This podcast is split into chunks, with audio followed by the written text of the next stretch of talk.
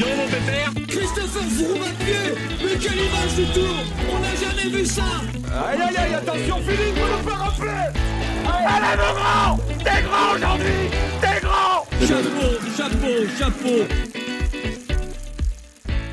Bonjour à toutes et à tous et bienvenue dans Chasse Patate, le podcast du groupe Eto qui décrypte l'actualité cycliste. On se retrouve aujourd'hui pour la grande présentation du Tour d'Italie, le Giro 2023 qui euh, va commencer ce samedi des Abruzes. On va donc dans ce podcast eh bien, faire la présentation du parcours des favoris, notamment de vous les connaissez, Remco Evenepoel et Primoz Roglic, les deux grandes têtes d'affiche de ce Giro, mais ce ne seront pas les seuls prétendants au général. Et on évoquera également les Français, dont Thibaut Pinot bien sûr, les sprinters, avec des petits pronos pour finir ce podcast.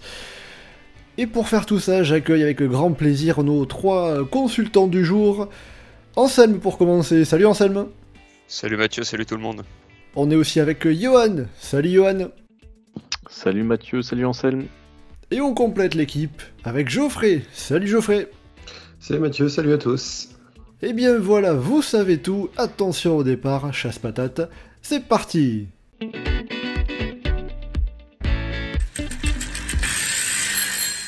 Avant d'évoquer les principaux acteurs de ce Tour d'Italie, à savoir les coureurs, on va vous parler du parcours, de ce que les coureurs auront à disposition pour faire la course.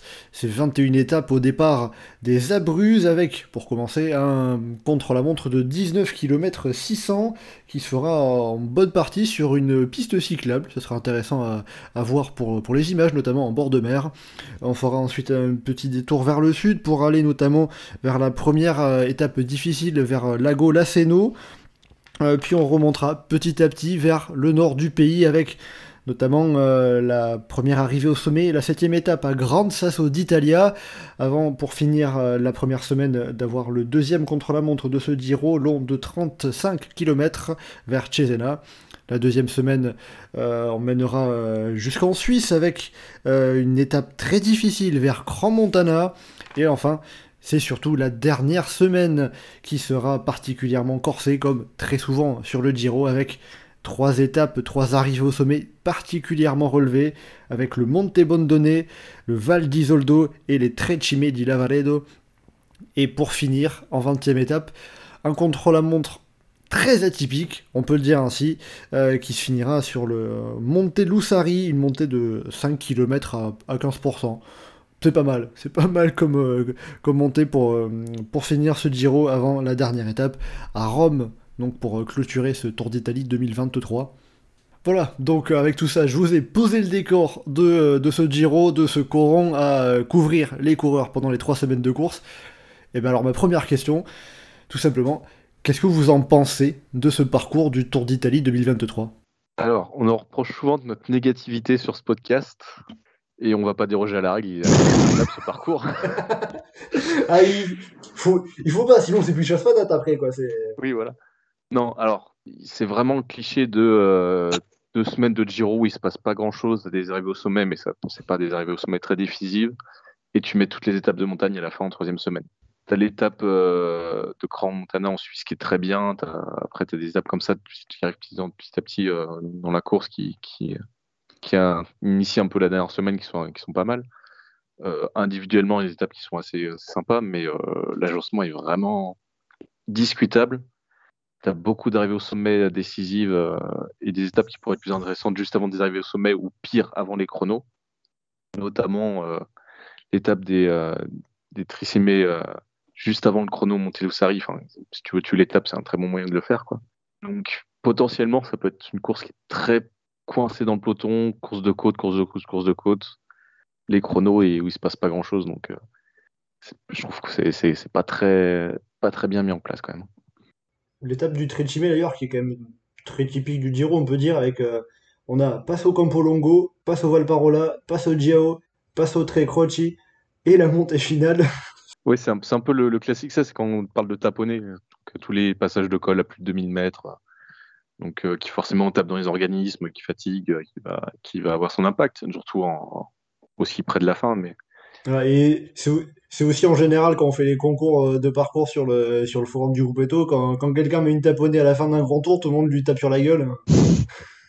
C'est un peu ça. c'est ça, Là, c'est le parcours, il est présenté sur nos, sur nos concours. On dit, ouais, non, mais c'est sympa, tu débutes, euh, va falloir se faire la main un petit peu, mais c'est pas mal, tu, tu commences, euh, tu t'inities, euh, mais bon, au bout d'un moment, il va falloir passer des trucs un peu plus intéressants, quoi. euh, bon, toujours dans la, dans, la demi-mesure et dans l'appréciation de ces étapes, bien évidemment. Euh, Geoffrey Anselme, est-ce que vous allez être plus mesuré que Johan? Alors légèrement parce qu'il y a quand même des trucs qui sont sympas.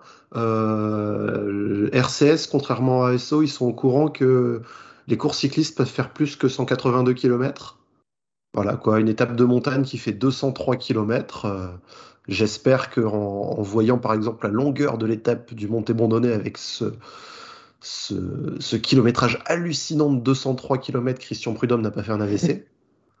Il y a après euh, deux trois trucs que je comprends pas dans leur positionnement, typiquement le contre-la-montre du Montelussari, à part euh, je sais pas, euh, s'intéresser à la taille des casques qu'auront la Jumbo Visma euh, sur le jour-là, ou, ou éventuellement se rappeler au bon souvenir de Domenico Pozzovivo. Je sais pas, c'est son jubilé, il annonce la fin de sa carrière et il arrête sur, sur cette étape-là.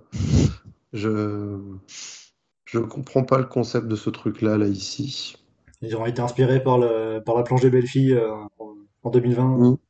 Après, euh, bon, on reste dans l'idée, euh, voilà quoi, on va tirer Venepool, on va tirer euh, Roglic, on, leur fait un truc un peu, un peu pour eux. C'est limite, ils auraient espéré peut-être avoir Pogachar, mais ça marche pas. Il y a, y a deux trois trucs qui sont un peu bizarres. L'étape du Monte Bondonné qui, qui mine de rien se termine sur des passages qui sont pas très durs non plus. Je préfère le versant nord au versant sud du Monte Bondonné.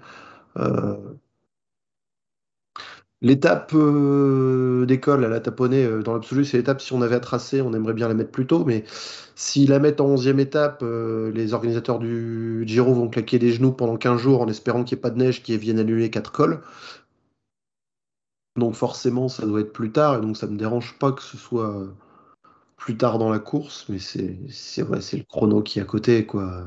Après aussi, par rapport à cette, étape des, des Trecime di Lavaredo, euh, je me faisais une réflexion euh, un jour en fait en me disant, mais avec la géographie qu'a l'Italie, euh, c'est compliqué de mettre une étape comme ça en milieu de Giro parce que ça, parce que ça veut dire que sinon tu, tu, tu tournicotes et tu fais plein d'allers-retours pour, pour, pour pas avoir plus de montagnes, plus de hautes montagnes une, fois passé la, je sais pas, la 14e étape. Donc, euh... Ah non, mais de toute façon, tu fais cette étape-là le 3 mai, euh, et t'as de la neige de partout, donc euh, les... tu peux pas passer l'école. Déjà, quand tu le fais fin mai, euh, t'as des risques, donc forcément, ça va être sur la fin. On se souvient de 2013. Il n'y a pas une neige en Italie cette année, donc ils auraient pu le mettre 15 avril, honnêtement, ça. Par contre, Mathieu ne ne manque pas de courage dans les capacités d'RCS à faire des cartes avec des étapes qui tournicotent dans tous les sens, avec des transferts débiles d'un jour sur l'autre. Là, cette année, il n'y en a pas trop. Ben voilà, un peu de positif quand même.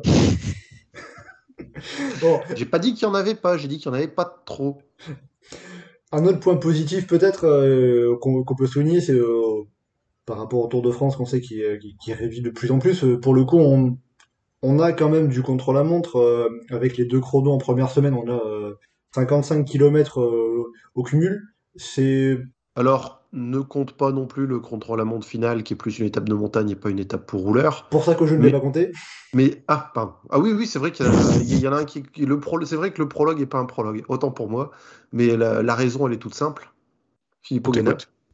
Oui, il y a Philippe Ogana. Il y a, ah bah, euh, il n'y a jamais eu autant de contrôle à montre euh, roulant, euh, bourrin sur le Giro depuis qu'il y a Philippe Ogana. Il n'y a jamais eu autant d'étapes de plaine sur le Giro qu'à l'époque de Cipollini et de Petacchi ça manque quand même d'un chrono par équipe, histoire de se plaindre jusqu'au bout. Pourquoi tu penses qu'on a des équipes italiennes qui sont en mesure de briller euh, sur un chrono par équipe? La Bardiani, ouais, sûrement. Mais... ah, franchement, euh, le match Koratek-Bardiani euh, sur un chrono par équipe. Non, mais surtout que des chronos par équipe, on n'en a plus, alors que ça reste un exercice et sympathique. Bon, c'est pas forcément ce qui est plus télégénique pour le, le random, mais que personnellement je trouve hyper intéressant. On en a vu sur Paris, plus le, ouais, le chrono par équipe attire plus que le, chrono individuel, je crois, pour le, grand public. Ok. Raison de plus? Franchement, vu leur capacité à être originaux, euh, ils auraient pu faire un chrono par équipe euh, au Montelusari. Là, ça aurait été sympa pour faire redescendre les coureurs. les allers-retours sur moto avec les mecs qui suivent derrière, euh, ça aurait été folklorique. Ouais, avec des équipes qui finissent à 4 coureurs, euh, le, le Giro, euh, ça batoche. Bon, euh, dans l'ensemble, qu'est-ce que ça peut donner comme, euh, comme schéma de course euh, global ce parcours? Bah, sympa avec une arrivée progressive vers l'école et au final, euh, tout qui Ah, je- va plus ou moins se passer sur la fin. Ce qui peut être à craindre, c'est ce qui se passe parfois sur des courses où on a un crescendo aussi marqué sur trois semaines, euh, avec quand même quelques étapes un peu difficiles à droite à gauche. Euh, ce qu'on a eu parfois sur le Tour de France, avec bah, au début les mecs bougent pas parce que bah, la course est encore longue, les mecs bougent, bougent pas parce que la course est un peu, un peu longue, et quand tu te retrouves sur les derniers jours, bah, les mecs bougent plus parce qu'ils ont peur de perdre leur place. Après, est-ce que par rapport à ça, on n'a pas, on peut se dire peut-être que ça sera moins pire que l'année dernière pour le Giro? Difficile de faire euh, plus pire, quoi. Bah, L'année dernière, on avait eu une très belle étape vers, euh, vers, vers, vers- ah, zut. Enfin, vers Turin? Non, je sais plus, j'ai perdu. Ouais. Euh, vers Si, c'est ça, ouais. Au milieu de Giro, ça avait un peu dynamisé, euh, et ça fait que du coup, c'était un petit- enfin, même s'il se passait pas grand-chose, tu avais un peu une incertitude, euh, les coureurs qui se dégageaient, je sais pas. Là, ça peut potentiellement être plus, euh, plus hiérarchisé et un peu plus, euh, un peu plus automne du coup dans ce style-là, quoi. Ouais, sur le parcours, j'ai du mal à voir des mouvements lointains cette année. Bah, pff, ça dépend. Enfin, c'est toujours pareil. Est-ce qu'il y a des coureurs qui vont attaquer de loin ou pas, quoi? Je- Et puis je te parle de mouvements lointains pour des gars qui jouent le top 5, hein, pas un mec qui est 15e qui va remonter 12e. Parce que bon, Qui- ça. Ouais, parce Bah, que attends. par rapport à l'année dernière, ouais, on évoquait il y a eu la belle étape de Turin. Faut pas oublier non plus qu'il y avait aussi euh, l'étape. euh, C'était quoi? C'était Castelmonte, le truc où, euh, où il se plante dans, la dernière- dans le dernier virage, là, où il se retrouve, où il y a le virage à 50 mètres de la ligne. Euh, ah, la, Ah, mais c'est l'échappée, ça. l'é- Ouais, ouais. l'étape gagnée par Koen C'est ça. Ouais. Oui, c'est enfin, bah, euh, c'est Van Dramé qui gueule parce que euh, Ouais. on l'a enfermé ou poussé dehors. euh. Oui, il s'est retrouvé dans la, dans la dérivation pour les voitures. Où, euh, où on imaginait le, le passage par le col qu'il y avait avant dans la journée, là. où on se disait peut-être que ça va bouger avant, et au final, on s'était fait chier toute la journée. Là, au moins, il n'y a pas d'étape euh, trop moche comme ça, où on sait à l'avance qu'on presque qu'on va se faire chier, parce que les étapes où on peut imaginer que ça va pas bouger pour le général, ça va être des étapes qui vont être sympas pour les échapper. Il y a des trucs qui ressemblent pas à grand-chose, mais qui me rendent curieux dans le sens où ça ressemble pas à grand-chose. Style typiquement- Grand Sasso d'Italia? Euh, ouais, non, Grand Sasso d'Italia, ça va être un truc euh, Ouais, tranquille non. et puis euh, ça fait des belles images. Après, euh, est-ce que ça va réussir à filmer jusqu'au bout euh Non, mais ouais, toutes les étapes de semi-plaine où tu as, des boss un peu random euh, sur C'est le ça, l'étape, euh, l'étape de Rivoli avec le collet Braida euh, qui a 30 bornes de l'arrivée, où ça va mettre un petit peu le bazar euh, dans, dans ce qui va se passer et perturber la manière dont le peloton va gérer l'échappée et qui va être devant. L'étape qui est toute plate mais qui passe par le Simplon en début d'étape. Ouais, la 14e étape de, vers Cassomagnano pour euh, Ouais. sortir de la Suisse. Euh. C'est ça, quoi. Alors ça après, fait, bon, ça fait euh, un peu penser à l'étape de Revel en 2016 où, ils avaient dû passer, où les coureurs ont dû passer par, euh, par le pas de la case. Parce que le Simplon, c'est pas le col le plus difficile, c'est un bel asphalte, c'est en général le, le col dans lequel, dans la descente, les coureurs euh, comparent à l'arrivée euh, de leur étape. euh, Tiens, moi je suis monté à 140 dans la descente, moi je suis monté à 150, euh, tellement euh, c'est un beau revêtement et c'est large et il n'y a aucun problème. Mais, mais ça fait quand même 20 bornes sur la montée, donc c'est pas un peloton qui gère les sprinteurs qui va mettre un tempo soutenu. Et, et des baroudeurs vont pouvoir creuser l'écart et voir comment ils vont gérer les 100 bornes de plaine qu'il y a derrière. Donc il y a plein de trucs comme ça qui rendent un petit peu curieux. Il y a beaucoup d'étapes où baroudeurs peuvent potentiellement faire des trucs. Est-ce que c'est pas justement parce que aujourd'hui, les équipes italiennes, c'est tout ce qu'elles peuvent espérer et gagner en baroudeur Est-ce que la première victoire d'une échappée matinale va être sur le Giro, dans le World Tour Parce que c'est vrai que pour l'instant, on n'en a pas eu en World Tour. Euh, j'ai compté quand même, j'avais compté ce que j'avais prévu de, de, de, de parler de cette stat. On a eu euh, 54 jours de course hors chrono et euh, en World Tour, et donc zéro victoire en échappée. Sachant que les années précédentes, on est sur une moyenne sur l'année à peu près de euh, à peu près 20% de victoires en échappée d'après euh, Pro Cycling Stats. Et si tu as regardé la stat, du coup, ça remonte à quand? Parce que ça va être à l'année dernière. De quoi? La dernière victoire. Dernière victoire d'une échappée dans le World Tour. euh, J'ai pas regardé ça, mais ça doit être sur la Volta. hein. Mais ouais, c'est c'est vrai qu'on va se retrouver dans un monde où euh, t'as plus que sur les grands tours que les échappés se retrouvent à avoir une chance de gagner. Bon. Quand même. euh, En tout cas, là, d'après vous, il y a plusieurs belles opportunités pour les échapper. hein. Ah bah, les trois, trois quarts des étapes, euh, globalement. Parce qu'il n'y a, pas- enfin, il y a pas beaucoup de vraies étapes de plaine, et les vraies étapes de plaine, elles arrivent euh, tout à la fin du Giro. Le- à Rome, et puis euh, la 17e, je crois. Ouais, tout à fait. qu'à Orly. Voilà. Donc, euh, où là, en plus, potentiellement, les, on sait que les. Enfin, Rome, ça risque d'être un sprint, mais les étapes calées ce, ce genre de jour-là, en fin de, fin de grand tour, c'est les pelotons ont souvent du mal en plus à contrôler. Donc, euh, tout le reste des étapes, c'est des étapes où il y a des bosses, où il y a des, des portions favorables des échappés. Donc, euh, ça fait beaucoup d'occasions pour les baroudeurs. C'est ça. Sur- surtout qu'il n'y a pas forcément d'équipe en face pour euh, vraiment cadenasser le peloton pour un, des sprints massifs. Donc, euh, Autrement dit, on est hypé comme des dingues pour le classement des sprints intermédiaires. Je sens ça, je sens ça, là. euh, Grand appétit pour, euh, pour, pour ce classement spécial Non, Giro. mais en vrai, de toute façon, euh, vu comment les coureurs courent ces dernières années, euh, tu peux avoir des étapes magnifiques dans lesquelles il se passe rien, tu peux avoir une étape tracée avec le cul où ça va flinguer dans tous les sens. C'est aussi parce que c'est le Giro, il peut se passer beaucoup plus de choses que sur le, que sur le Tour de France, c'est beaucoup plus ça, tu contrôlé. peux te hein. retrouver à avoir une étape, d'un seul coup, il y a une vague de froid qui va arriver, il va faire moins 8 euh, en haut d'école, euh, et on va voir une étape dantesque. euh. Donc au final, on râle sur le parcours, mais ça peut, on peut, ça ça peut donner quelque chose d'incroyable.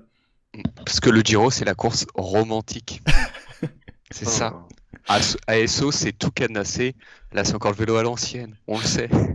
Voilà, donc on est sur le premier poncif de, de ce podcast en à peu près un quart d'heure. Merci Anselme. Euh, on, on verra quand est-ce qu'on dit que la course est longue. Euh, J'ai déjà dit, j'ai déjà dit. déjà dit, ouais, ben, allez, déjà deux de cocher, un grand tour c'est trois semaines. Mathieu, on va faire le hat-trick tout de suite. De toute façon, ce sont les coureurs qui font la course. Voilà, voilà, comme ça, à quoi bon parler du parcours?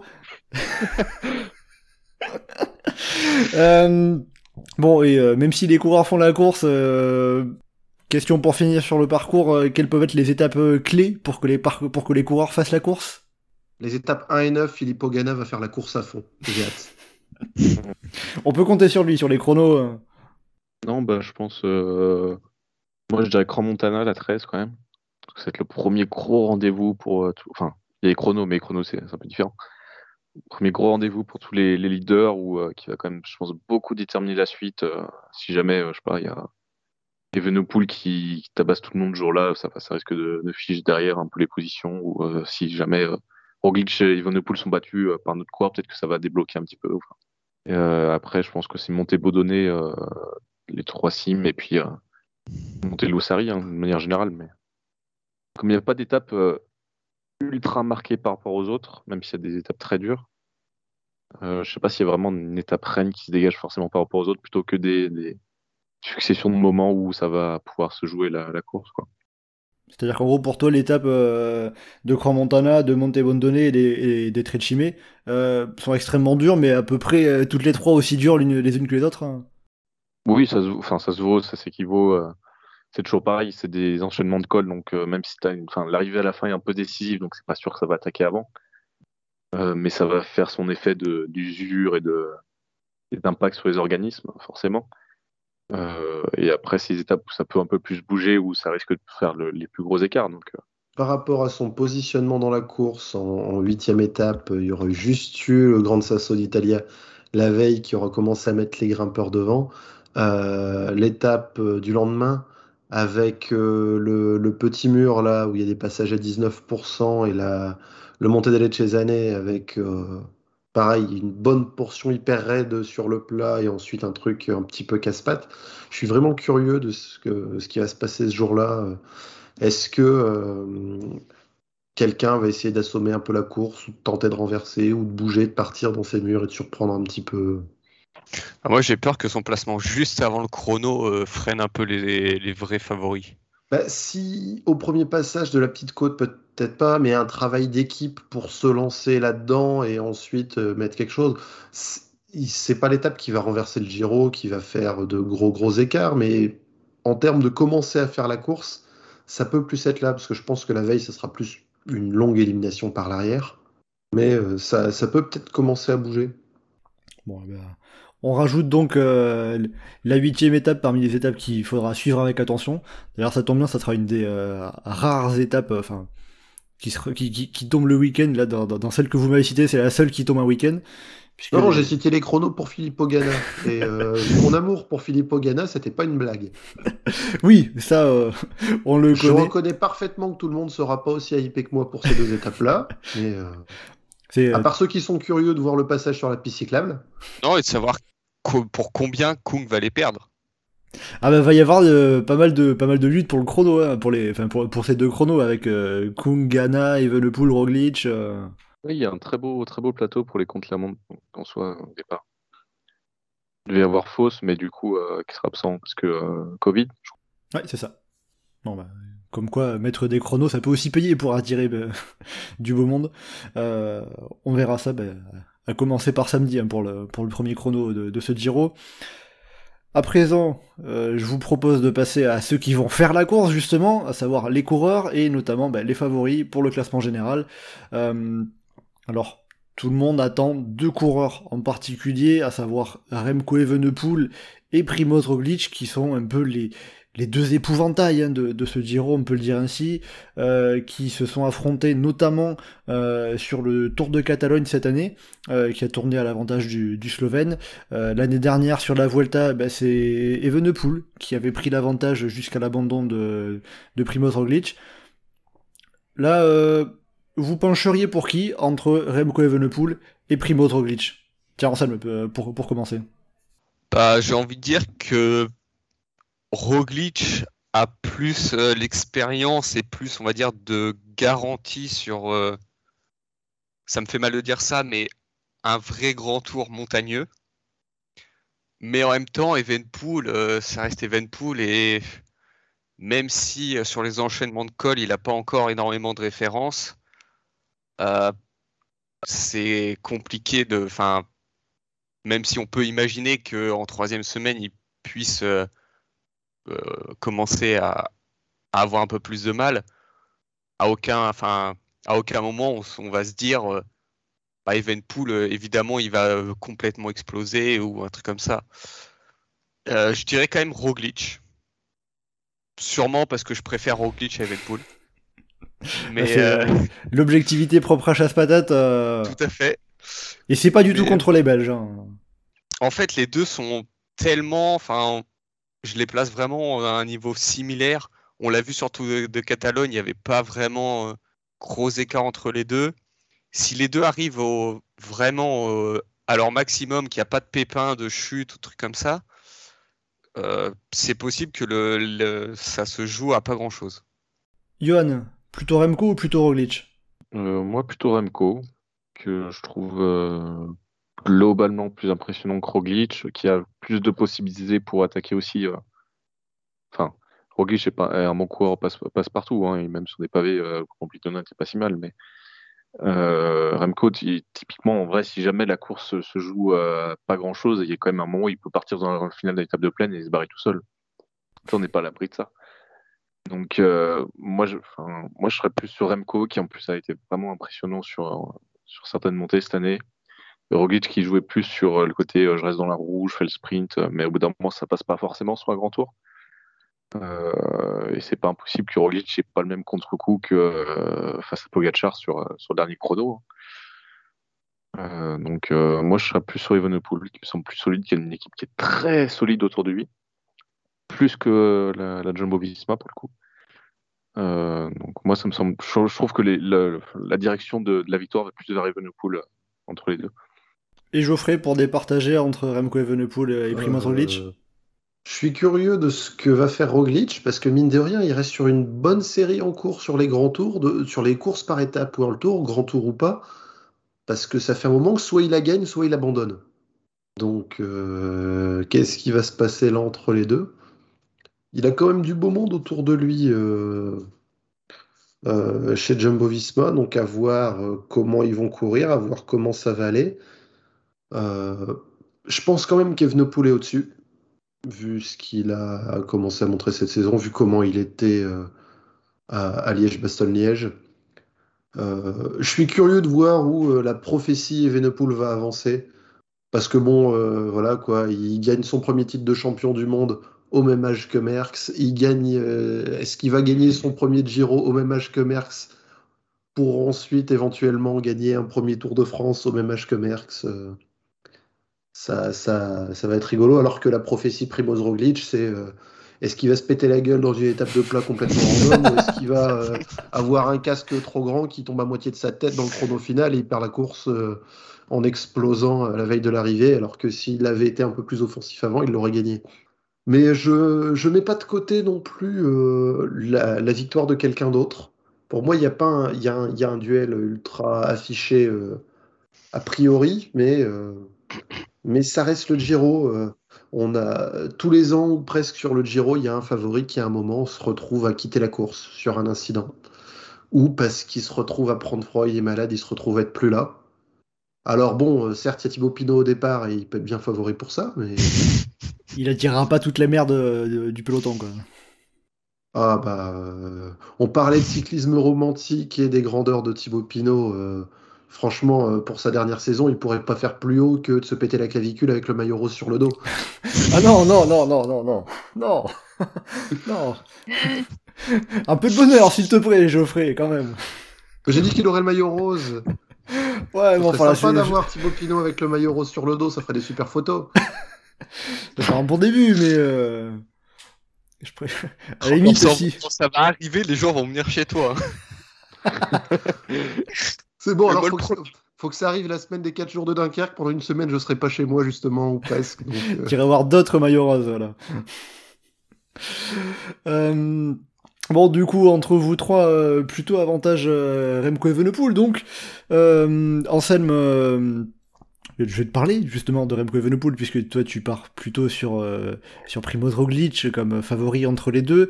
Remco Evenepoel, est-ce qu'il a pas aussi montré sur, euh, la dernière Vuelta que euh, sur trois semaines, euh, alors même si Roglic n'était pas allé au bout de la Vuelta, il y avait un ascendant pris par rapport à, Roglic sur ce qu'on a vu sur la dernière, dernière Vuelta?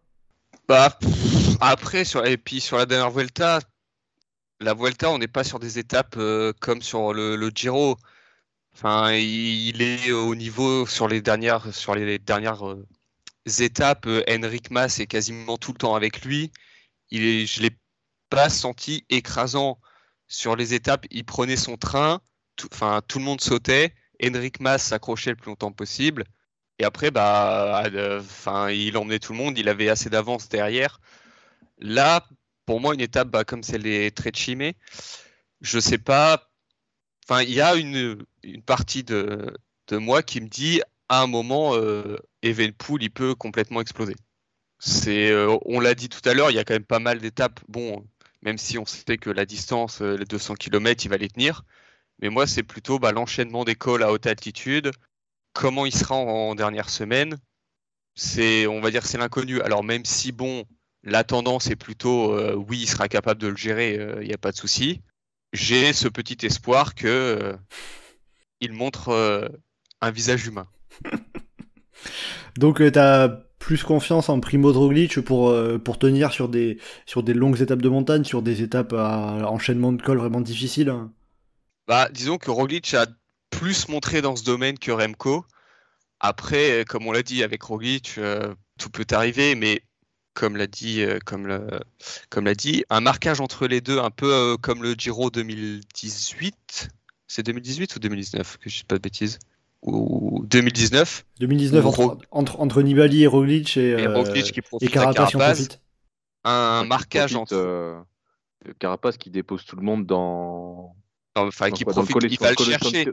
dans le collet San Carlo et après les autres regardent en, en descendant derrière parce qu'ils sont idiots mais euh, mais un enfin un marquage même si c'est pas forcément le, le, le, le style des coureurs même si Evenpool a tendance à rouler euh, des fois euh, jusqu'au bout, euh, en mode jusqu'au boutiste, un marquage, un troisième peut en profiter. C'est pas à, exclure non plus. Euh, Johan, quand Ansel me parlait de, de, de, la meilleure faculté euh, qu'aurait Primoz Roglic à encaisser les, les, les, longs enchaînements de col, les étapes de montagne qu'on aura surtout sur la fin du Giro, euh, j'avais l'impression que tu n'étais pas forcément d'accord avec ça. Bah, si on se réfère au Giro 2019, justement, Roglic n'avait pas extrêmement bien apprécié le côté très montagneux du, du. Euh, là où il est extrêmement bon dans le côté un peu course de côte, euh, justement où il peut développer toutes ses qualités de, de, de puncher, de, de grimpeurs un peu courts, semi, semi-rouleurs. On a déjà vu faire des très belles étapes de montagne à très haute altitude, genre l'étape du Tour de France qui gagne, qui passait par le Galibier avant qu'il commence à faire les classements généraux. Mais euh, pour moi, Roglic, justement, c'est là où tu peux aller le chercher, c'est justement dans le côté enchaînement de col, euh, très haute montagne. Ce qui sera peut-être le cas pour Evenpool, peut-être pas le cas pour Evenpool, parce qu'on sait pas exactement où il va en être, mais moi, justement, Roglic, euh, le parcours, je le trouve très bien pour lui, justement, parce que ça peut être un côté très course de côte, effort final et contre la montre qui compte, mais en soi, ça peut aussi se renverser sur un côté où ça part en course d'endurance en altitude et je suis pas forcément sûr qu'il soit aussi dominant ou, vraiment de marche par rapport aux autres sur le genre de, format. Oui, parce que euh, alors c'est vrai que pour le coup au niveau profil, c'est pas du c'est pas du tout le genre de profil qu'on a sur la Volta. Euh, on n'a pas de d'étape vraiment à monter sèche. Euh, alors on peut dire qu'on a l'étape de Grande Sasso d'Italia, mais elle arrive quand même tôt dans dans, le déroulé de la course. donc ça, ça, va se courir forcément différemment.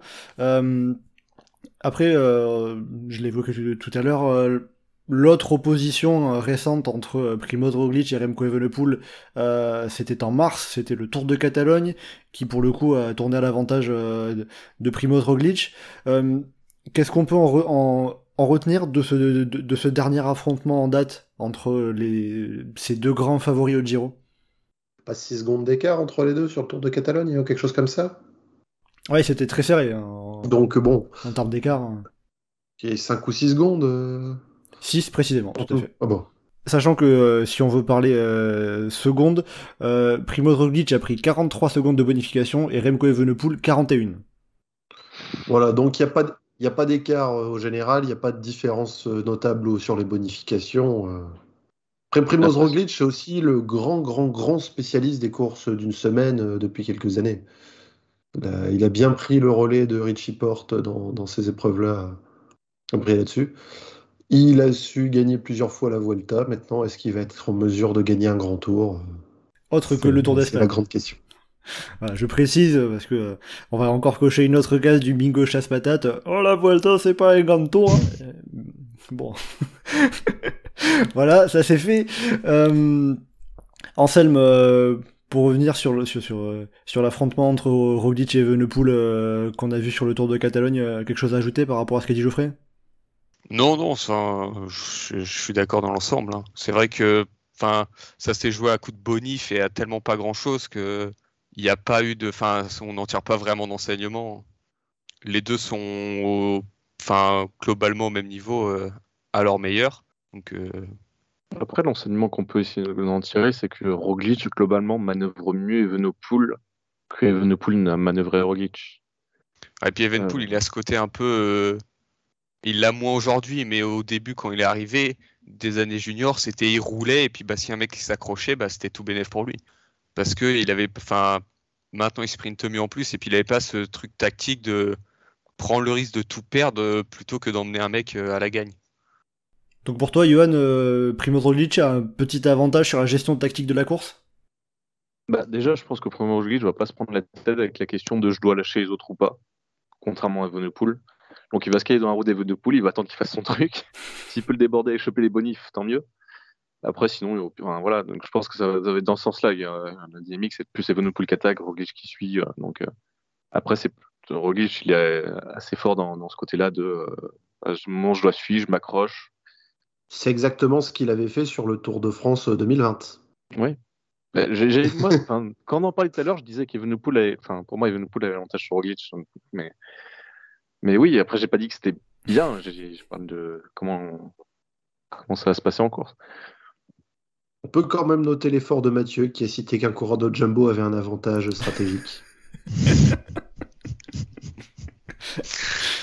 voilà. Hein, euh, encore, encore une caisse de cocher. Euh, vous allez. Euh, petit moment où, vous taillez la, la, tactique jumbo néerlandaise, tout ce que vous voulez, ça c'est fait.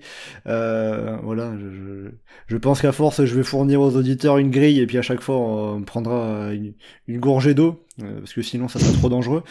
Alors, le Grand Prix de Fourmi. et c'est reparti. Euh, bon, on va quand même rester sur le sur le Giro. Fourmi, c'est dans quoi 4 mois. Euh, un autre point qui peut aussi être important, euh, enfin qui va être important bien sûr, euh, c'est le contre-la-montre. On sait que euh, Primoz Roglic et Remco Evenepoel sont tous les deux de très bons rouleurs. Est-ce que entre euh, en- entre deux, il y en a un qui peut euh, prendre un peu plus de temps à l'autre? Vu les parcours, je pense qu'Evenepoel va prendre un peu de temps à Roglic. Ça peut se chiffrer à combien de temps euh, C'est très hypothétique, mais est-ce que ça peut être euh, un léger avantage ou euh, suffisant pour pouvoir un peu plus gérer en montagne? Euh, non, pas de quoi gérer. Il va pas non plus lui prendre plus d'une seconde au kilomètre. Donc, euh, mais ça peut être, euh, ça peut être un petit pécule qui que Roglic euh, pourra peut-être compenser par des bonifications euh, à droite à gauche. euh. Typiquement, euh, une étape comme celle euh, avec euh, le- la montée du collet euh, Molela sur la fin, euh, ça lac, euh, je sais plus quoi, j'ai plus le nom en, première semaine. On a typiquement le genre de combo où euh, bah, Remco va prendre du temps à Roglic euh, sur la, le chrono inaugural et 3-4 jours plus tard, Roglic aura l'occasion de reprendre des bonifs et de compenser un petit peu et, et on pourra avoir ce, ce jeu intermédiaire entre les deux comme ça pendant, pendant environ 15 jours. C'était À la l'étape Gola du- Cheno, tu parles La Golaceno, là, tout à fait. Voilà. Dernier vainqueur, Pozzo Vivo. Euh, Johan Anselme, euh, vous rejoignez Geoffrey sur euh, le petit avantage qu'aurait Remco Evenepoel face à Primoz Roglic dans les contre-la-montre? Oui. Ouais, après, après, il faudrait que Evenepoel ait fait un chrono cette année pour qu'on puisse savoir à quel niveau il en est. Mais... Alors, il a fait un contre-la-montre, c'était par équipe. Euh, à l'UAE Tour. Mais euh, sinon, bon, c'est vrai que les courses par étapes Bah, qu'il a fait. après- euh, Après, on peut s'en référer au chrono de la Vuelta l'année dernière où Evenepoel a mis une certaine distance à Roglic, mais euh, c'était pas le meilleur Roglic non plus. Donc, Il y avait eu précisément 48 secondes en 31 km sur un parcours qui était euh, quasiment tout plat. Euh, Mais la Roglic, avait- dernière. Roglic était déjà euh, touché à ce moment-là, non? Oui, enfin, c'était pas de toute façon, euh, pas vraiment rétabli. euh, Il y a toujours le truc au fond. Enfin, donc, euh, Ouais, de toute façon, on l'a- de, de toute façon, on n'avait pas vu Roglic prendre du temps à Evenepoel auparavant sur cette Vuelta. Donc ça, ça confirmait la supériorité de- d'Evenepoel. Euh, on aura la première réponse, hein, bien sûr, euh, samedi sur la hiérarchie entre les deux. Mais ça verra, il y aura un deuxième contre-la-montre une semaine plus tard pour, pour le confirmer. Donc bon, on peut, on peut tabler sur quoi euh, Au cumul des deux chronos, euh, vous imaginez euh, Remco prendre une minute d'avance sur Primoz Roglic, peut-être? Non. Je Non, pense pas. Enfin, ça serait étonnant sur les deux premiers chronos. quoi. Je pense que sur les deux conos, il peut prendre entre 30 et 40 secondes, mais Roglic en récupérera entre les deux. Ouais, je dis 45. 45 secondes. Allez, voilà. Premier pronostic, l'écart entre les deux à la fin de la première semaine, c'est ça? Écoutez, hein, voilà, co- comme ça, 27 on a- secondes et 32 dixièmes. Et 32 centièmes. Merci pour la précision. euh, on note et puis on, on verra. a des euh, ex pour les partager, on va donner les centièmes. on, on verra dans, dans 10 jours. Euh, après, pour finir sur, sur ce duel entre Remco Evenepoel et Primoz Roglic, euh, le dernier élément important, ça va être la façon dont ils vont être entourés. Je vais vous détailler les équipes qui sont pour l'instant annoncées. Euh, on a vu que côté Jumbo, il y a plusieurs coureurs qui ont été euh, retirés de la liste à cause de cas Covid, notamment euh, le champion du monde du chrono Tobias Foss. Euh, du côté de la Soudal Quickstep, euh, Evenpool sera entouré de Davide Ballerini, Mattia Cataneo, Joseph Czerny, Jan Hirt, Peter Seri, Ilan Van Wilder et Louis Verbeek. Et euh, du côté de la Jumbo Visma, Primoz Roglic euh, devrait être entouré d'Eduardo Affini, Koen Bouwman, Rohan Dennis, Jos van Emden, Michel Esman, Sepkus et Jan Tratnik. Voilà donc pour les équipes de ces, de ces deux euh, grands favoris au Giro. Alors, Johan, tout à l'heure, tu disais que Remco Evenepoel avait pour toi une meilleure équipe. Anselme, Geoffrey, est-ce que vous rejoignez Johan? Est-ce que c'est plutôt Roglic qui serait le mieux entouré ou c'est kiff-kiff Euh, moi, j'aurais tendance à dire a priori Jumbo Visma, l'a priori étant Rohan Dennis, s'il n'y a pas une explosion euh, aléatoire euh, en cours de course. Anselme? Bah, sur le papier, la Quick Step est pas dégueu. Enfin, notamment Hirt qui a fait sixième l'année dernière. Enfin, l'entourage grimpeur qui pouvait faire défaut à une époque a été bien comblé. Après, j'ai envie de dire, en termes d'expérience, euh, tout ça, la Jumbo a quand même l'avantage de gérer vraiment des. Enfin, régulièrement, enfin, quasiment sur tous les grands tours, ils arrivent avec un leader.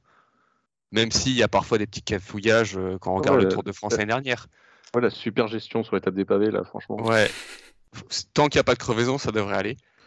Mais bah, euh, ouais, mais là, l'étape des pavés, c'est autour de Primoz Roglic. Donc on sait que s'il tombe, il est capable de se remettre l'épaule tout seul. Ah, mais Roglic est plein de ressources. Bah, il a l'habitude de tomber aussi, donc ça aide. c'est. Pour moi, elles sont assez similaires. L'une comble par l'expérience. Après, c'est vrai que Jumbo, j'aurais dit Jumbo en fait sans les, les problèmes Covid. Là, le Juan Denis, c'est vrai qu'il est un peu ce... au meilleur de sa forme, il fait gagner, il peut faire gagner un Giro. Euh, après, il est un peu sur courant alternatif ça sera un peu la principale inconnue de savoir euh, qu'est-ce qu'il pourra apporter à Primoz Roglic, jusqu'où il pourra euh, l'aider, l'accompagner. Euh, je me souviens aussi en 2020, la façon dont il épaulait Théo Geigenhardt dans les dernières étapes. Ah, c'était monstrueux. Et pareil, Tratnik, savoir à quel niveau il sera en montagne. C'est, est-ce qu'il a le niveau du Dzonkolan 2021 ou est-ce qu'il a un niveau... Bah, vu ce qu'on a vu sur Liège, ça doit être pas mal. Hein. Oh non, il va traquer le peloton.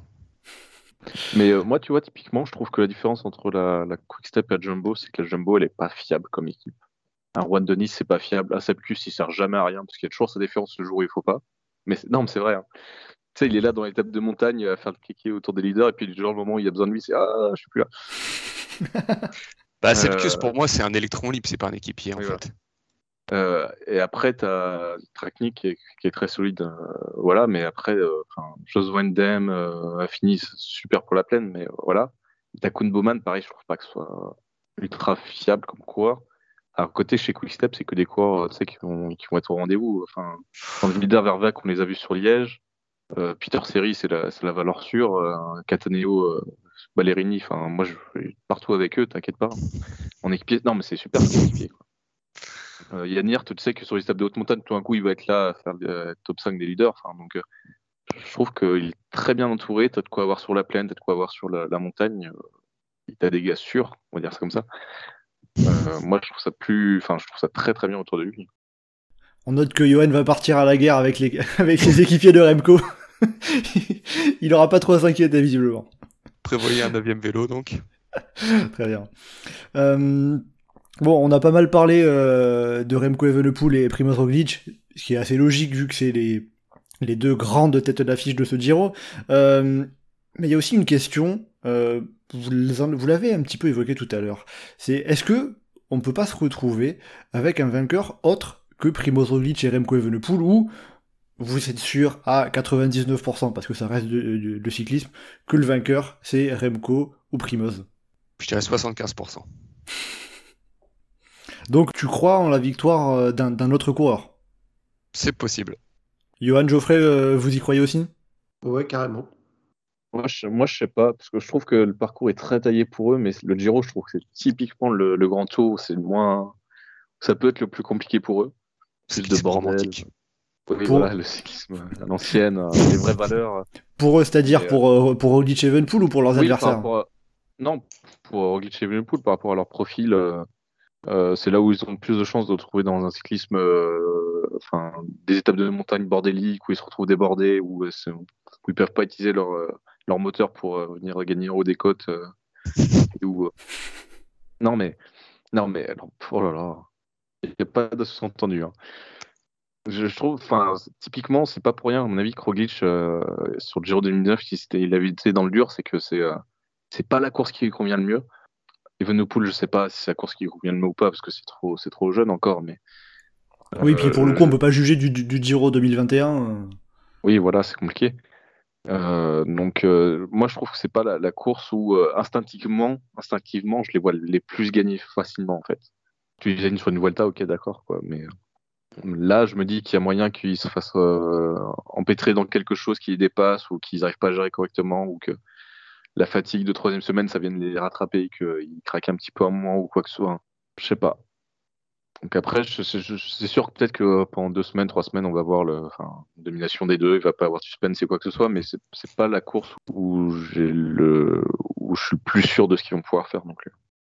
Et justement, euh, quel coureur pourrait euh, profiter d'une situation X ou Y pour, euh, pour venir remporter ce Giro, se montrer à un moment plus fort qu'Evenepoel et Roglic? Moi, si on en parle, après, tu peux avoir plein de cours différents. De toute façon, il y a le... je pense que le mine de rien, le dernier chrono va être assez important sur ça, parce que tu peux avoir le coup du coureur qui, fait une grosse perf et qui renverse le général au dernier moment. Ça, ça peut très facilement arriver. Et après, sinon, tu as les, les vieux de la vieille qui, peuvent toujours être là et qui peuvent débarquer au dernier moment et puis euh, rafler la mise. Quoi. Des Oran, des Caruso, qui savent gérer ce genre de course et qui, euh, qui eux, vont être en rendez-vous et euh, dans le coup. Quoi. Donc après, tu as toujours le côté, genre le Giro, tu as toujours des vainqueurs un peu surprenants. Il y avait eu Théo Gegenhardt il n'y a pas si longtemps. tu pas à l'abri qu'il y a un cours de ce genre-là qui, qui vienne gagner.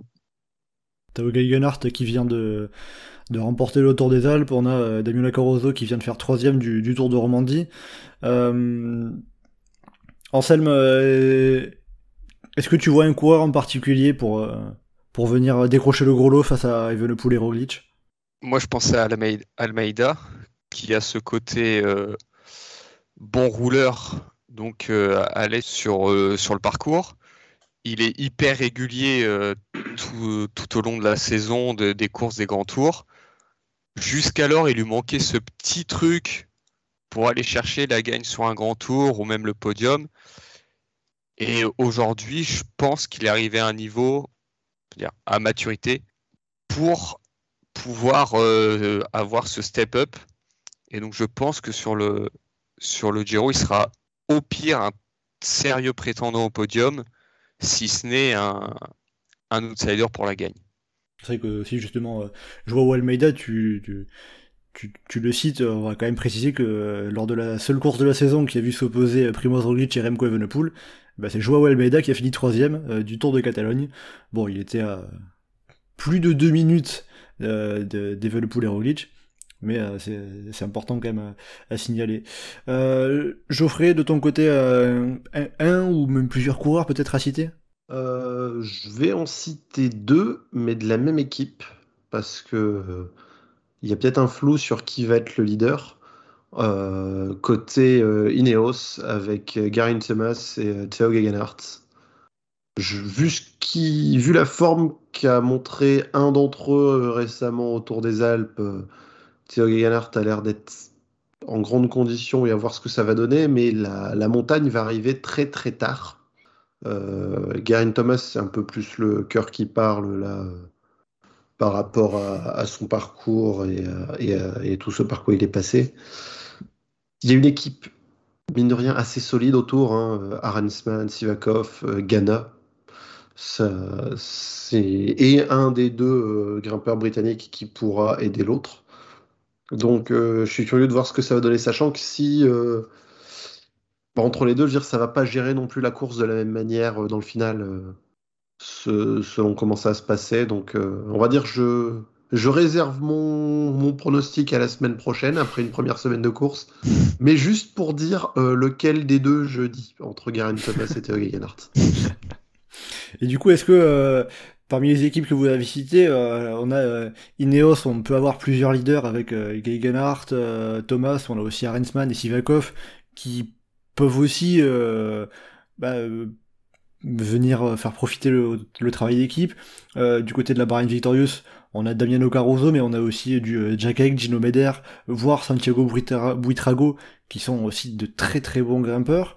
et on n'oublie pas aussi UAE Emirates avec Joao Almeida, en pensant aussi à Jayvan, qui, a fait, qui, avait fait une superbe Vuelta l'année dernière, vainqueur du, Tour Down Under en début de saison. C'est des équipes peut-être qui peuvent profiter d'avoir plusieurs cartes euh, pour euh, jouer un peu tactique face à, à Evenepoel bah, Ça vaudrait le coup. Et puis, euh, peut-être que c'est ce qui va se passer, parce que c'est ce qu'on a vu un peu qui arrive depuis le début de saison, c'est que ça cherche beaucoup à anticiper, en fait. C'était sur les classiques surtout, mais ça cherche beaucoup à anticiper des mouvements des, des coureurs qui sont catégorisés maintenant comme les, les coureurs un peu au-dessus. Donc euh, effectivement, il y a des équipes qui ont plein de cours possibles euh, différents qui peuvent être classés au, général. et donc là, ça vaut le coup, effectivement, dans les étapes de montagne, il y a plusieurs cols, d'en envoyer plusieurs devant. Euh, sans forcément d'aller sacrifier les leaders. Donc il y a de quoi euh, faire des courses euh, ouvertes, intéressantes, surtout que les équipes sont très très solides. Ineos, l'équipe est monstrueuse sur le papier. De loin la, meilleure équipe. Donc il y a effectivement, ça sera il y a de quoi, il y a des cols loin de l'arrivée, donc il y a de quoi attaquer. Il y a de quoi s'amuser à essayer d'attaquer. Donc effectivement, ça vaudrait le coup d'utiliser cette super là surtout si la première semaine, ça s'observera forcément entre les coureurs, ça ira pas sacrifier des coureurs dans ce genre de coup, mais si jamais tu vois que les deux sont un peu au-dessus, tu peux aller envoyer des coureurs qui sont euh, classés 8e, 9e à 1 minute 30 euh, dans des échappées, forcément. Geoffrey Anselme, euh, vous y croyez ça? J'ai envie de dire, enfin, c'est la tactique, pas, enfin, pas la plus maligne, mais tenter des trucs, c'est ce qu'il faudra faire. Mais après, est-ce que les équipes, est-ce qu'elles vont s'en donner les moyens? Est-ce que, enfin, comment choisir qui sera, on va dire, qui sera prêt à sacrifier ou à tenter un peu son va-tout? Après, c'est vrai, enfin, il a, il a raison quand il dit qu'il y a pas mal d'équipes qui ont un peu, enfin, des paires euh, plus ou moins solides. Mais euh, et puis je rejoins totalement sur le fait que par contre Ineos c'est une équipe très très solide. Alors moi je crois plus en Garen Thomas qu'en Gagogan Hart, même s'il réalise un très bon, début de saison. Je, vois plus euh, Thomas performer. Mais euh, enfin, la triplette avec Sivakov est pour moi vraiment intéressante et dans le sens où Ineos a, enfin Sky Ineos a eu tendance à tenter des choses parfois pour renverser la course. Et pour qui va être sacrifié par rapport à l'autre, il y aura aussi un peu les circonstances de course qui vont jouer, parce que si une équipe qui a deux euh, leaders potentiels, si on prend leader au sens le plus large, en a un des deux qui se prend 4 minutes dans la tronche par rapport à l'autre dans l'étape de Grande Sasso, bah, celui-là, il sera un peu moins observé, il pourrait aller se glisser dans une échappée. Et comme on l'a dit euh, tout à l'heure, il y a beaucoup d'étapes qui peuvent convenir aux échappées. Bon, il bah, faudra suivre, suivre ça avec attention, mais donc euh, avec, les, différentes forces en présence et la, densité de ces équipes euh, face, au Jumbo et au, Soudal Quick ça, ça peut donner une course ouverte. Et sinon, pour le général, on ne l'a pas cité, mais il y a aussi Alexandre Olasov sur lequel il faudra compter. Je pense qu'on l'a pas cité parce que tu nous as demandé euh, qui allait gagner, alors que si on nous dit euh, qui on est sûr va finir dans le top 5, euh, on l'aurait peut-être peut tous dit. Donc Vlasov, tous les trois, vous ne le voyez pas gagner J'ai du mal à le voir podium déjà. 4 ou 5, je pense. Ouais, ouais. Peut-être podium, peut-être troisième, mais, mais ouais, top 5. Après, Vlasov, moi je pense que c'est le coureur qui typiquement, on l'a déjà vu sur le Romandique, peut faire un très gros chrono Montelusari. Donc, euh, si, si, si c'est une étape qui a beaucoup d'impact sur le, général, parce que je sais pas si c'est observé ou si j'en sais rien, ça peut aussi euh, très très bien le classer euh, sur la course. Hein. Bon, bah, faudra faire attention. En tout cas, il y a pas mal de, pas mal de prétendants, pas mal de candidats au général. Évidemment, il y en a un qu'on a, que, qu'on a pour l'instant pas cité, pas évoqué. Et on est quand même obligé d'en parler pour. Domenico Pozzovivo. Euh, non, pas Domenico Pozzovivo qui euh, sera au départ côté Israël Première Tech, mais euh, Thibaut Pinot qui revient sur le Giro après 2017 la quatrième place et 2018 l'abandon la veille de l'arrivée finale. Là, il revient sur le Giro qui lui a tant plu, tant donné et pris aussi hein, d'une certaine manière pour sa dernière saison chez les professionnels. Thibaut Pinot qu'est-ce qu'il peut faire? Qu'est-ce qu'on peut en attendre euh, Vous en imaginez quoi de, la course de Thibaut Pinot? La gagne. Donc, en salle micro, ça c'est bien, je suis content. Je rendez à tous les auditeurs le 29 mai à Mélissé. ah ben là, euh, franchement, euh, si on a Thibaut Pinot en jaune, à la... en jaune, en, jaune encore mieux. Mais si on a Thibaut Pinot en rose à l'arrivée du Giro, là c'est la fête dans en Haute-Saône. Hein. Donc tu donnes rendez-vous à Mélisée parce qu'il sera sur place et que tout le monde regardera la fin de la course sur écran géant, c'est ça? Non, j'ai dit le 29, ça finit le 28 le Giro. Ah. non, parce que j'ai entendu tes histoires de clavicule en rose, c'est moi. non, mais Thibaut, on a envie d'y croire. Ah, pour la gagne? Ah, le podium au moins. La gagne, on sait jamais. Qu'est-ce qui te fait croire au podium euh, en dehors du fait que euh, bah, c'est Thibaut, on a envie de l'aimer euh Bah, il revient à un bon niveau. Enfin, le, son triptyque euh, des classiques françaises, il était très régulier. Autour de Romandie, à Thion 2000, il est très solide derrière Yates.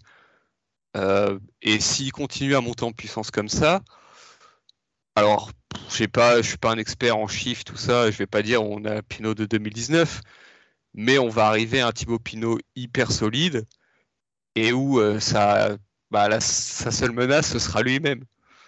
Donc, euh, à partir de là, alors certes, il roule moins bien qu'il n'a roulé, même si bon, ça n'a jamais été un top rouleur. Honnêtement, euh, on va dire euh, objectivement, au meilleur de sa forme, c'est un coureur qui, au vu de la start list, est facilement dans les 5 meilleurs, à mon avis. Est-ce qu'il va courir pour faire juste une cinquième place à la pédale non plus? Il va peut-être pas courir pour ça, mais en tout cas, il a dit qu'il n'allait pas s'amuser à lâcher du temps gratos. Euh, qu'il allait courir un peu avec les leaders.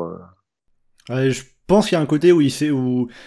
Là, on, l'a vu depuis le début de la saison, euh, c'est pas comme l'année dernière où parfois il pouvait lâcher un peu du temps et se concentrer sur des étapes. Il fait dixième de Tirreno Adriatico, il fait cinquième du Tour de Romandie en étant deuxième à l'arrivée à Tour 2000 derrière, derrière Yates. Donc, il y un côté où là, il a, il a envie de, de, finir en jouant le général, peut-être. Ah, mais il a envie de finir en jouant le général et il sera sûrement content s'il fait 4 ou 5, mais franchement, je préférerais tellement qu'il fasse 9e euh, ou 11e et qu'il gagne l'étape des trois cimes de la Varedo en se faisant un raid de 100 bornes en solitaire.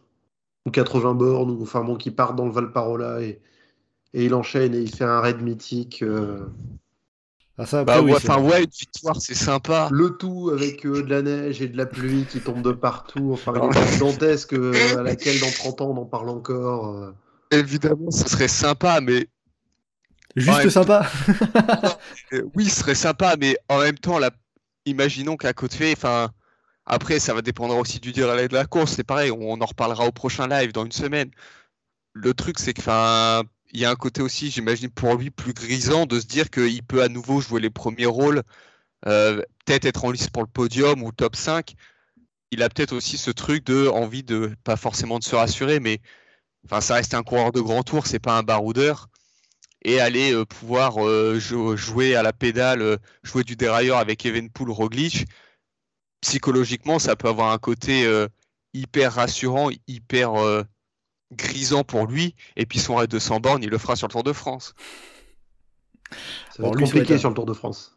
Il sera très fort. Faudra, faudra déjà qu'il soit sélectionné, mais euh, on lui souhaite. Euh, Johan, pour finir sur, euh, sur Thibaut Pinot, qu'est-ce que tu attends, qu'est-ce que tu espères, qu'est-ce que tu imagines? Bah, Moi, j'ai vu des gens parler de la Volta 2018, où il gagne deux étapes et il fait au sixième général, je sais plus trop. Et je trouve je trouve que c'est pas une mauvaise idée d'imaginer un peu quelque chose comme ça où euh, il a des très très bonnes journées où il va gagner euh, son étape, une étape ou deux, euh, faire des beaux trucs comme ça et puis avoir des jours où il est un peu moins bien, où il se prend une minute, deux minutes et puis faire un classement général un peu un peu plus anecdotique. Je, pense que c'est pas une mauvaise option. Enfin, d'imaginer ça, je pense que c'est pas une mauvaise option. J'adorerais le voir jouer la, la gagne et tout, podium ou voilà. Après, je sais pas je sais pas trop où ça va être, euh, je sais pas trop où il va en être, je sais pas trop. Voilà, donc. Euh, en tout cas, j'ai envie de le voir jusqu'au bout de la course, en forme. Ah, bien sûr. Voilà. Et je penserais que ça, ça me rendra content. Après, je pense que si. Euh, s'il arrête pas de faire deuxième à chaque fois, ça va être saoulant, mais sinon, voilà. Déjà, ne serait-ce qu'une victoire d'étape donnerait, de donnerait du plaisir à beaucoup de suiveurs et beaucoup de ses fans. Ça, mais tu sais que c'est terrible, hein, parce que Tour de Romandie, tu le vois mettre une attaque euh, après avoir euh, sucé les roues un peu dans une montée, mais tout le monde se réveille tout à coup, c'est waouh Incroyable, c'est waouh, la vache Ah bah c'est, c'est, c'est Laura Thibaut Pinot, euh, c'est peut-être un côté aussi où on se dit, vas-y on profite à 120% parce que l'an prochain on pourra plus. Ouais. Bon, on a évoqué Thibaut Pinot, c'est pas le seul Français qui sera au départ, bien évidemment. Euh, les, autres principales têtes d'affiche, notamment côté montagne, ça va être euh, Aurélien Paré-Peintre, qui sera le leader d'AG2R Citroën. On aura également euh, Warren Barguil, qui sera le leader pour le coup euh, de, l'équipe Arkea Samsic. Qu'est-ce qu'on peut espérer pour eux? Un top 10, une victoire en échappée À G2R, ils vont faire leur place entre 11 et 14 comme tous les ans, ou presque. Je suis étonné que tu parles des Français, que tu as oublié Sivakov. Alors, Pavel Sivakov, on, on en avait parlé avec les- avec l'équipe Ineos, mais euh, si tu penses que c'est lui qui sera le qui, qui, qui fera les meilleures choses, euh, Bah en fait, parce que moi je l'ai noté, c'est il serait équipier et puis si ces deux leaders se foirent, il pourrait aller chercher une étape. Mais sinon, euh, je le vois en équipier. Sinon, Barguil, euh, je le vois pourquoi pas tenter le maillot bleu? Après, ça dépendra qui aura en face de lui pour euh, dans la lutte. euh, Enfin, quels autres deux trois coureurs vont s'intéresser à ce maillot. Mais Barguil, je vois bien, ouais, faire une. Pourquoi pas une étape, ça serait sympa et le maillot bleu. Euh, peintre, euh, ouais, top 15. Allez, peut-être top 10 parce que c'est le Giro, on sait jamais. Mais je. Je sais pas pourquoi j'y crois pas. Mais bah s'il peut me faire mentir, ce serait sympa. Ouais, Barguil, s'il est en forme, c'est le coureur type euh, qui peut aller chercher euh, une ou des étapes et le classement des grimpeurs. Alors, euh, Warren Barguil, on va quand même préciser qu'il arrive pas forcément à 100% puisqu'il a, il a eu le Covid en préparant le Giro. euh, il C'est il il, il il s'en fait est- 15 jours, 2017, il fait, il fait 15 2017 jours, il se prend une heure et il demie dans la à 100%, tronche, il hein. a fait en dernière semaine et puis ça, ça ira. Voilà, après ça peut, euh, ça peut être un début de Giro compliqué pour, pour, pour finir en beauté, ça peut, ça peut se finir comme ça, tout à fait, après, voilà. Euh, à présent, on va euh, donner un petit mot quand même aussi euh, sur, sur les sprinters, parce que euh, souvent un peu oubliés, mis de côté, notamment sur les parcours qui leur laissent de moins en moins de place. Là j'ai compté, on peut avoir jusqu'à 9 euh, étapes qui se jouent au sprint. J'en note au moins 4 d'assurés, 4 sprints massifs d'assurés, avec notamment la dernière étape à Rome, on a la 17ème vers euh, Caorle, on a euh, la, je dirais la 11ème vers euh, Tortona, et, euh, et également aussi la deuxième étape vers San Salvo. Voilà, après, euh, on, peut, aller- on peut aller en poussant le curseur jusqu'à 9 étapes qui peuvent se finir au sprint, dans, dans différentes conditions.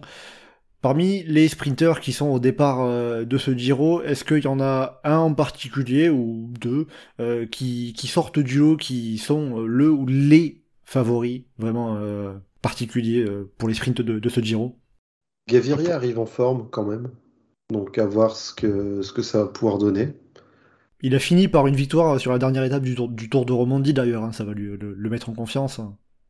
Bah, et euh, vu l'étape que c'était en Romandie, ça laisse l'idée que les étapes de pour potentiellement pour sprint, mais où il manquera peut-être du monde, il pourrait être dedans. Donc euh, ça, ça peut, ça pourra se retrouver à lui servir. D'autant qu'il aura quasiment toute l'équipe à son service, hein, côté Movistar, hein, avec notamment euh, Max Canter pour, euh, pour probablement le, le lancer dans les sprints. On a aussi euh, José Joaquín Rojas, euh, Albert Torres pour aider dans les, dans, dans les fins d'étape. C'est une, une belle équipe Movistar, on peut dire, pour le, autour de, de Fernando Gaviria. Johan Anselm, euh, qu'est-ce que vous Bah, moi, citeriez Pour moi, il y en a deux qui se détachent, c'est Pedersen et donc Gaviria. Pedersen, bon, parce que bah, euh, dernièrement, il s'affirme vraiment comme un gros sprinter euh, et je pense que les profils un peu vallonnés, bah, ça devrait pas, ça devrait le faire pour lui. Gaviria, comme on l'a dit, euh, il revient en force. Étonnamment, l'équipe Movistar est axée autour de son sprinter. Pas, c'est pas courant. Derrière, j'avais trois autres noms et je viens de penser à un quatrième. Il y a Cavendish parce que sur le papier, bon, c'est Cavendish, mais en même temps, euh, avec le bonus euh. Astana et le fait qu'il soit un peu tout seul dans son équipe, bah, je sais pas Ouais. ce que ça va donner. Tu peux enlever un peu, il est complètement tout seul euh, pour, Il y a pour les sprints. zéro équipier pour lui, hein. c'est incroyable. Ouais. Oh, s'il faut, Jenny Moscon peut faire de la place au tour dans le final, il le. C'est- bah, à la, à la Marc Rancho, hein. ça, ça fonctionnait à l'époque. Mais du coup, je suis un peu dubitatif. Je me dis qu'il peut aller chercher un podium, un truc comme ça. Mais en fait, vu qu'il sera pas emmené, euh, je me dis que le, le nombre de sprints où il sera vraiment là dans les conditions pour jouer la gagne sera réduit. Derrière, du coup, j'avais Grove, Caden Groves et Alberto Dainese qui sont un peu pour moi sur les nouvelles, les nouveaux noms du sprint les deux qui sont à suivre et qui sont le plus à même de, de faire quelque chose. Dainese a gagné l'année dernière et Grove a été très solide en Catalogne notamment. Deux victoires d'étape. Ouais, devant Brian Cocard. Tristesse. Et le dernier nom, en fait, celui auquel je pense, c'est bah, il va vite au sprint, mais en fait, il n'est pas souvent il est pas associé euh, au sprinter. Mais on a dit qu'il y avait pas mal d'échappées. Et je me dis pourquoi pas pour un maillot cyclamen de trois étapes, c'est Magnus Cort Ouais. Passer du maillot à poids du Tour de France au maillot cyclamen du Giro. Euh. Ah, il a fait troisième déjà du classement par points d'une Vuelta. S'il y a pas mal d'étapes qui se jouent en échappée, je le vois bien les suivre euh, les coups et connaissant le bonhomme, il sait gagner, il est plutôt malin, donc euh, il suffit qu'en première semaine, il ait euh, une ou deux, enfin sur les deux premières semaines, il gagne deux fois, il est pas trop loin, il voit qu'un Pedersen qui fait office de favori, bah il s'est raté ou il abandonne, et puis bah là la porte est grande ouverte, donc ça peut être le petit, le petit on va dire, la petite surprise. Ah, ça, va faire partie des, des, coureurs intéressants à suivre, euh, peu importe le profil. Euh, Johan, pour terminer sur les sprinters, euh, qui est-ce que tu détacherais du lot? Alors Pour moi, c'est Gaviria aussi. Après, je pense la surprise potentielle, ça peut être Caden Groves, qui peut se retrouver être celui qui domine un peu tous les, tous les débats. Mais euh, pour moi, je pense que le coureur le plus important dans, l'équation, c'est pas pas un coureur qui va gagner en plus les sprints massifs. Pour moi, c'est Michael Matthews parce que son équipe est quand même tournée autour de lui de manière générale et que ça va être l'équipe. Non mais et en plus, c'est vraiment l'équipe du genre à rouler tout le temps euh, pour essayer d'aller faire des sprints, pour essayer d'aller faire péter les autres coureurs, pour essayer de. Et je pense que c'est eux qui vont impulser beaucoup des dynamiques du peloton. Peut-être sans jamais gagner une étape en plus. Non, mais. c'est tellement possible. À mon avis, ça va être beaucoup sur eux que ça va reposer euh, la course. Parce que c'est vrai, ouais, sur euh, toutes les étapes qu'on a parlé qui sont peut-être au sprint, c'est beaucoup d'étapes qui sont vallonnées dans la première moitié, les deux premiers tiers, et qui se finissent. Ah bah, euh, dès qu'il faudra essayer de faire péter des sprinters dans une bosse, tu vas voir les échos. Ils vont être coucou ah, vous arrivez pas à suivre? Eh bah tant pis, on y va. c'est vrai que c'est une très bonne équipe candidate pour euh, foutre le bordel euh, dans, les moindres reliefs qu'il pourrait y avoir sur des, sur des étapes qui peuvent se terminer au sprint. en autre coureur qu'on peut attendre dans les sprints, c'est clairement pas un favori, ce serait une grosse cote pour gagner une étape, mais il a déjà fait des places d'honneur sur le Giro, dans le sprint, et euh, via quelques échappées il y a deux ans, je pense à Simone Consoni, qui, qui, progresse discrètement mais sûrement ces dernières années. Il a clairement pas la plus grosse équipe autour de lui, c'est clairement pas celui qui est le plus attendu, mais, euh, mais je suis curieux de voir euh, quelle sera sa régularité dans les courses pendant, pendant trois semaines. Ah, c'est vrai que pour, pour l'instant, il, est, enfin, il a fait un plutôt bon début de saison. On l'avait vu l'année dernière, enfin, notamment un, podium euh, au sprint sur le, sur le Giro. Il a notamment euh, David Echimolai à ses côtés pour, euh, pour, les, pour, les, pour les sprints. Donc ça, ça fera partie des, des cours à suivre. Après, dans l'ensemble, c'est un plateau relativement homogène où Gaviria vraiment ressort du lot. Gaviria ressort du lot parce qu'il vient de faire euh, là récemment. Et comme on l'évoquait tout à l'heure, il n'y a pas d'étape, il n'y a pas une surmasse d'étapes pour sprinter. On est sûr que ça va arriver au sprint. Maintenant, euh, Gaviria reste euh, aussi parfois assez irrégulier. Et parfois on l'attend plus et il se retrouve à briller. Parfois on l'attend et, et on le voit pas vraiment. L'année dernière, il avait fait quoi trois ou quatre podiums. Enfin, deux, trois fois, il était là vraiment, on sentait pour le coup pour la gagne, et d'autres fois, il était présent sans être vraiment présent. Donc, euh. Après, pour Gaviria, il est plus chez UAE, donc normalement, il aura moins de problèmes de matos. Euh, qu'il avait handicapé. Non, mais ce qu'il avait réellement handicapé en plus euh, ces derniers temps, donc au moins sur ça, ça devrait aller mieux. Vous parieriez sur vous parieriez, oh là, magnifique conjugaison, sur combien de victoires de Fernando Gaviria au sprint? Deux. Deux. Ouais, réaliste, c'est deux. On va dire deux aussi. Le cœur du supporter espagnol a envie de dire un peu plus.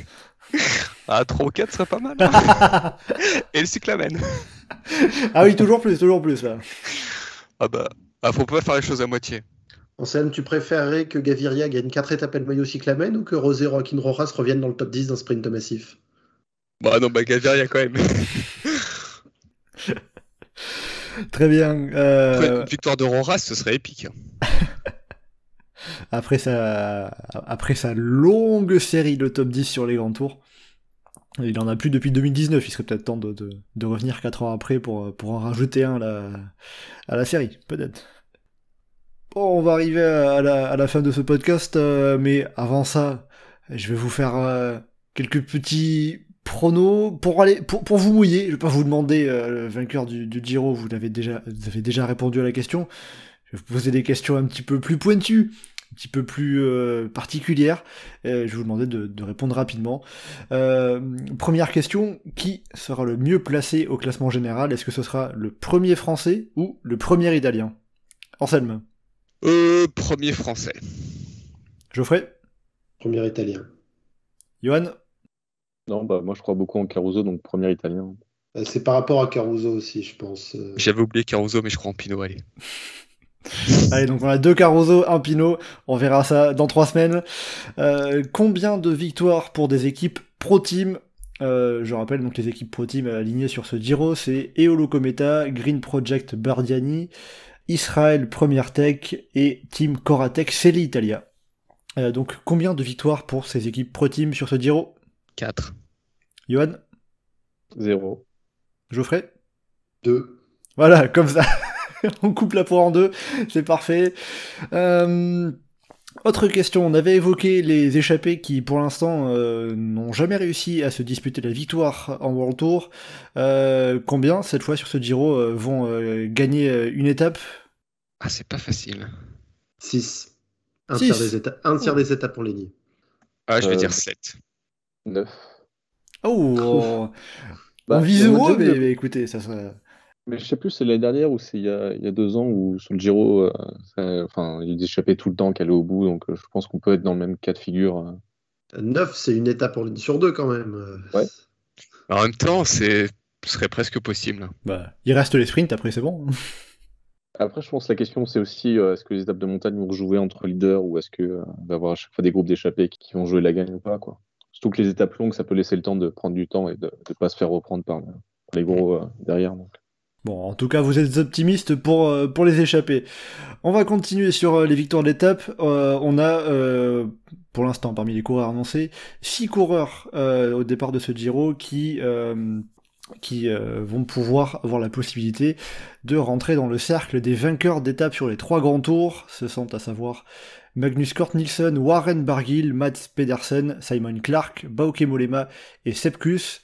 Alors donc, quels coureurs vont décrocher enfin une victoire sur le Giro parmi ces six-là? Molema.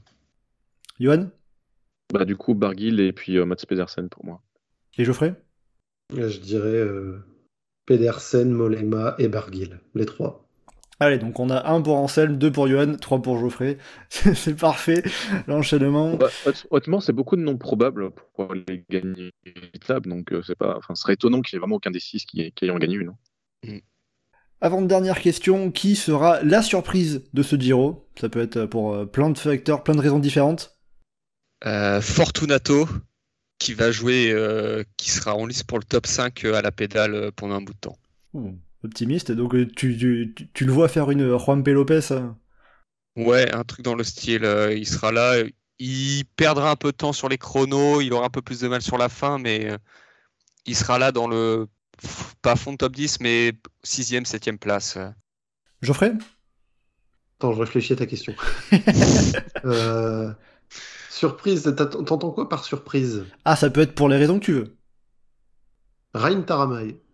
Ah, pas mal. Tu l'imagines faire quoi? On n'attend pas, qu'on n'attend plus, mais euh, qui, euh, par une belle échappée ou quelque chose comme ça, pour aller chercher une belle victoire? Et Johan, pour finir? Bah, Caicedo qui va faire huitième au général. Ouh, euh, surprise, euh, surprise Troll. précise. Donc allez, je, jeter comme ça euh, Jonathan euh, Caicedo euh, C'est osé quand même. Ça fait penser, on n'a pas encore parlé du maillot EF, euh, on en fait un petit moment ou? Euh, alors on n'aura pas le temps, mais du coup c'est l'occasion de le, de, de le dire hein, que IF aura euh, un nouveau maillot euh, atypique, hein, euh, avec un peu de rose, un peu de jaune, un peu de noir, un peu de blanc. At- at- Atypique les yeux. Oh la vache. Allez, ça va parce que je suis bon public. Hein. Euh, Non, mais en, vrai, je- l'aime bien. Je trouve, qu'il- enfin, il est- je trouve que en fait, quand tu as des coureurs qui ressortent, je trouve que ça me rend mieux que de faire d'essayer de faire des trucs. Et il est, il est à la fois original et sobre. Par contre, je comprends pas le recto et le verso qui sont pas le même. Et des fois, faut pas forcément Parce chercher à comprendre avec les maillots IF. hein. Le côté deux couleurs différentes à gauche et à droite, ça, ça fait que c'est vachement reconnaissable. De dos, au moins, on aura un champion de Belgique. hein. Enfin, euh, plusieurs. Voilà. Euh, et on va finir avec la dernière petite question prono bonus. Euh, qui sera la lanterne rouge ou euh, maillot noir, puisqu'on parle du Giro? Albert Torres. Geoffrey? Oscar Risbeck. Et Johan? Euh, Mark Cavendish. Allez, pourquoi pas Cavendish, euh, en imaginant qu'ils perdent pas mal Bah, de il temps en montagne. De toute façon, faut, faut que ça soit Astana et les autres Astana font pas très crédit pour une lanterne rouge. Bah, c'est ça, tu regardes les Astana, il y en a plusieurs, tu dis non, en fait, eux, ils vont pas finir dernier, ou eux, ils vont pas finir le tour. Euh, Bon, et ben écoutez, on suivra ça. euh, en- donc, euh, déjà par rapport à ceux qui. Geoffrey qui dit euh, eux ils finiront pas le tour, tu imagines donc que Mark Cavendish finira ce, ce Giro. Après, c'est vrai que il y a les. Ah tiens, et je me demandais, enfin, on aura une femme sur le Giro, je sais pas si ça arrive souvent. De- directrice sportive de l'équipe euh, Coratec, euh, Fabiana. Fabiana Luperini. Multiple vainqueur du Giro côté féminin euh, dans les années 90. Mais il n'y avait pas chez Israël euh, une directrice sportive euh, aussi? Euh, Il y avait eu, alors elle est euh, désormais, elle, fait, elle est passée du côté de l'équipe Lotto Soudal, me semble. Euh... Thierry Pridam. J'ai le prénom qui m'est revenu le tête. Hein, euh, le- J'ai un peu cherché, mais voilà. Donc euh, Thierry Pridam qui euh, qui sera pas sur ce Giro puisqu'elle est euh, euh, maintenant euh, DS chez Lotto Destiny, qui a décliné l'invitation automatique euh, à ce Tour d'Italie 2023. Du coup, Lou Perini, c'est la directrice sport, c'est la personne qui sera dans les bagnoles qui a gagné le plus, enfin la personne qui sera sur le Giro qui a gagné le plus de Giro. 5 Eh Quatre oui. consécutifs et puis un plus tard 2007 ou 2008. euh, 2008, ouais, elle gagne 10 ans après. Ouais, il y a pas grand monde qui peut en dire autant. Ouais. Je sais pas si son équipe va gagner le Giro, hein, par contre, mais euh, Euh, Coratex c'est l'Italia qui fait, fait partie. hein. Petite étape de Tivani là. On peut citer dans les rangs de l'équipe Koratek Alexander Konichev, le fils de Dimitri Konichev, vainqueur du Grand Prix Fourmi. Ah, le Grand Prix de Fourmi placé subtilement en fin de podcast. Magnifique. Euh, bon, voilà. Avec tout ça, on va arriver à la, fin de ce podcast. Euh, Il y avait beaucoup de choses à dire et, euh, encore, on n'a peut-être pas tout dit. Merci Johan, Anselme et Geoffrey d'avoir été en ma compagnie pour, la présentation de ce Giro 2023 qui démarre donc ce samedi des Abruzes. Euh, on se retrouvera euh, dans deux semaines pour un, live. On sera en direct à chaque journée de repos et au lendemain euh, de euh, l'arrivée finale de ce Tour d'Italie. Donc rendez-vous euh, lundi euh, dans, une dizaine de jours pour euh, bah, la suite de Chasse Patate. Et donc un live euh, après cette première semaine de course. Eh bien, en attendant ça, vous pouvez nous retrouver comme d'habitude sur le site et le forum du groupe Eto, legroupeeto.fr, ainsi que sur nos différents réseaux sociaux, Twitter, Facebook et Instagram. N'hésitez pas à commenter, liker et partager ce podcast. Merci beaucoup et à bientôt dans Chasse Patate